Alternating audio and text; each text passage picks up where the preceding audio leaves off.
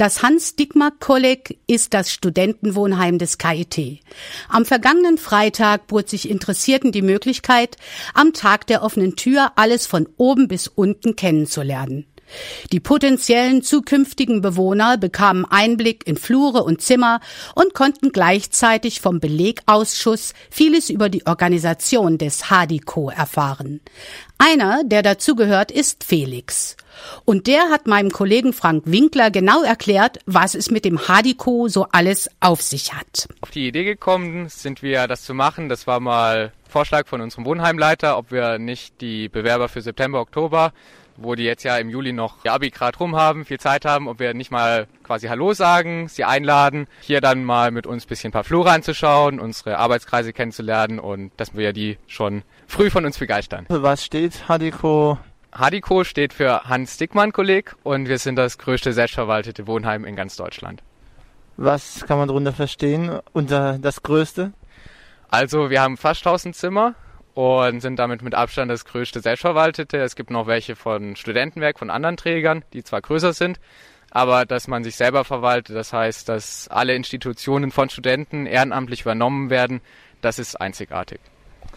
Und was erleben jetzt die Leute hier an diesem offenen Tag?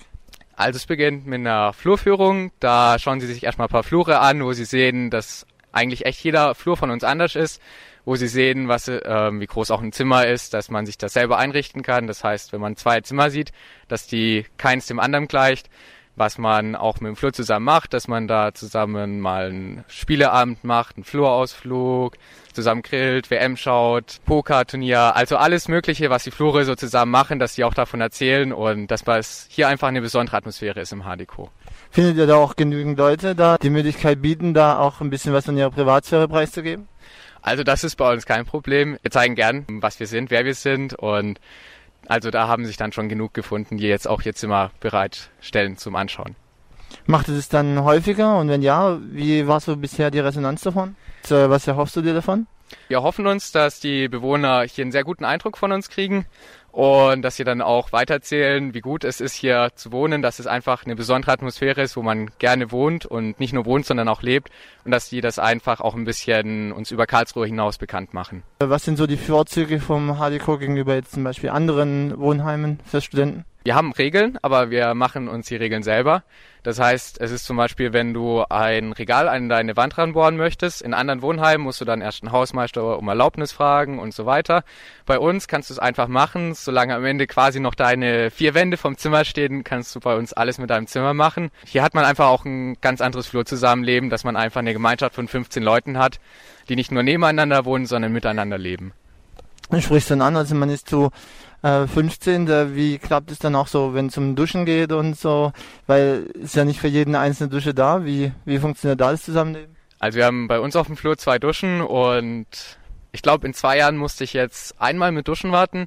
Es klappt halt eben so gut, weil wir sind 15 Leute mit 15 Tagesabläufen und der eine duscht halt eben um 7 Uhr früh, der andere um 11 Uhr mittags und der andere um 22 Uhr abends. Drum ist das Ganze überhaupt kein Problem. Hat es auch vielleicht ein bisschen was damit zu tun mit der Lage? Kannst du vielleicht die Lage mal beschreiben des HDK, wo es liegt? Also wir sind in der Oststadt, ganz im Norden der Oststadt. Das heißt, wir liegen direkt am Hartwald und wir haben sehr grünes Gelände. Das heißt, wenn man auf dem Balkon lernt, sieht man auch mal ein Eichhörnchen rumspringen oder kann auch mal ähm, dem Specht zuhören oder sowas. Und es ist sehr uninah, also fünf Minuten bis zur Uni mit dem Fahrrad maximal. Was denkst du, wie kannst du die Zuhörer dann noch begeistern, hier ins HDK zu kommen? Was bei uns auch klasse ist, dass wir fünf eigene Bars haben, wo wir unser Sozialleben haben. Das heißt, das einzige Problem ist Dienstag und Samstags, wo keine Bar offen hat und da hat's dann auch ein Filmeabend oder irgendwas wird immer angeboten.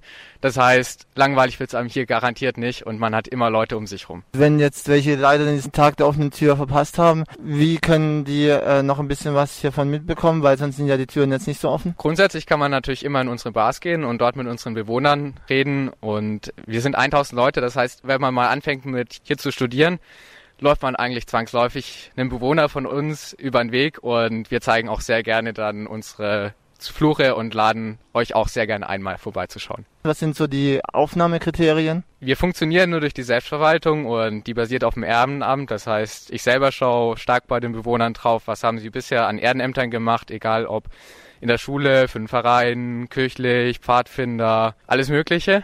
Und andere Sachen sind natürlich soziale Kriterien. Ist jemand engagiert? Findet er Kontakt zu anderen Leuten? Ist er weltoffen? All das sind Kriterien, aber es ist jetzt nicht, dass wir fixe Kriterien haben, wie zum Beispiel Entfernung von Karlsruhe oder sowas, sondern es ist schon dieser Gesamteindruck, der bei uns wichtig ist. Wann muss man sich denn spätestens bei euch bewerben, um dann vielleicht einen Platz zu bekommen für den entsprechenden Monat, den man gern hätte? Also man muss sich immer sechs Wochen früher bewerben. Das heißt, Aktenschluss ist jetzt 20. Juli für September, 19. August für Oktober. Danach äh, bieten wir noch die Möglichkeit an, Kurzzeitzimmer zu mieten. Das ist dann für einen Monat und für den nächsten Monat kann man sich dann auf ein reguläres Zimmer bewerben. Und wer ganz spät dran ist, haben wir auf jeden Fall letztes Jahr noch gemacht, haben wir noch ein so eine Art nachträgliches Aufnahmegespräch gemacht.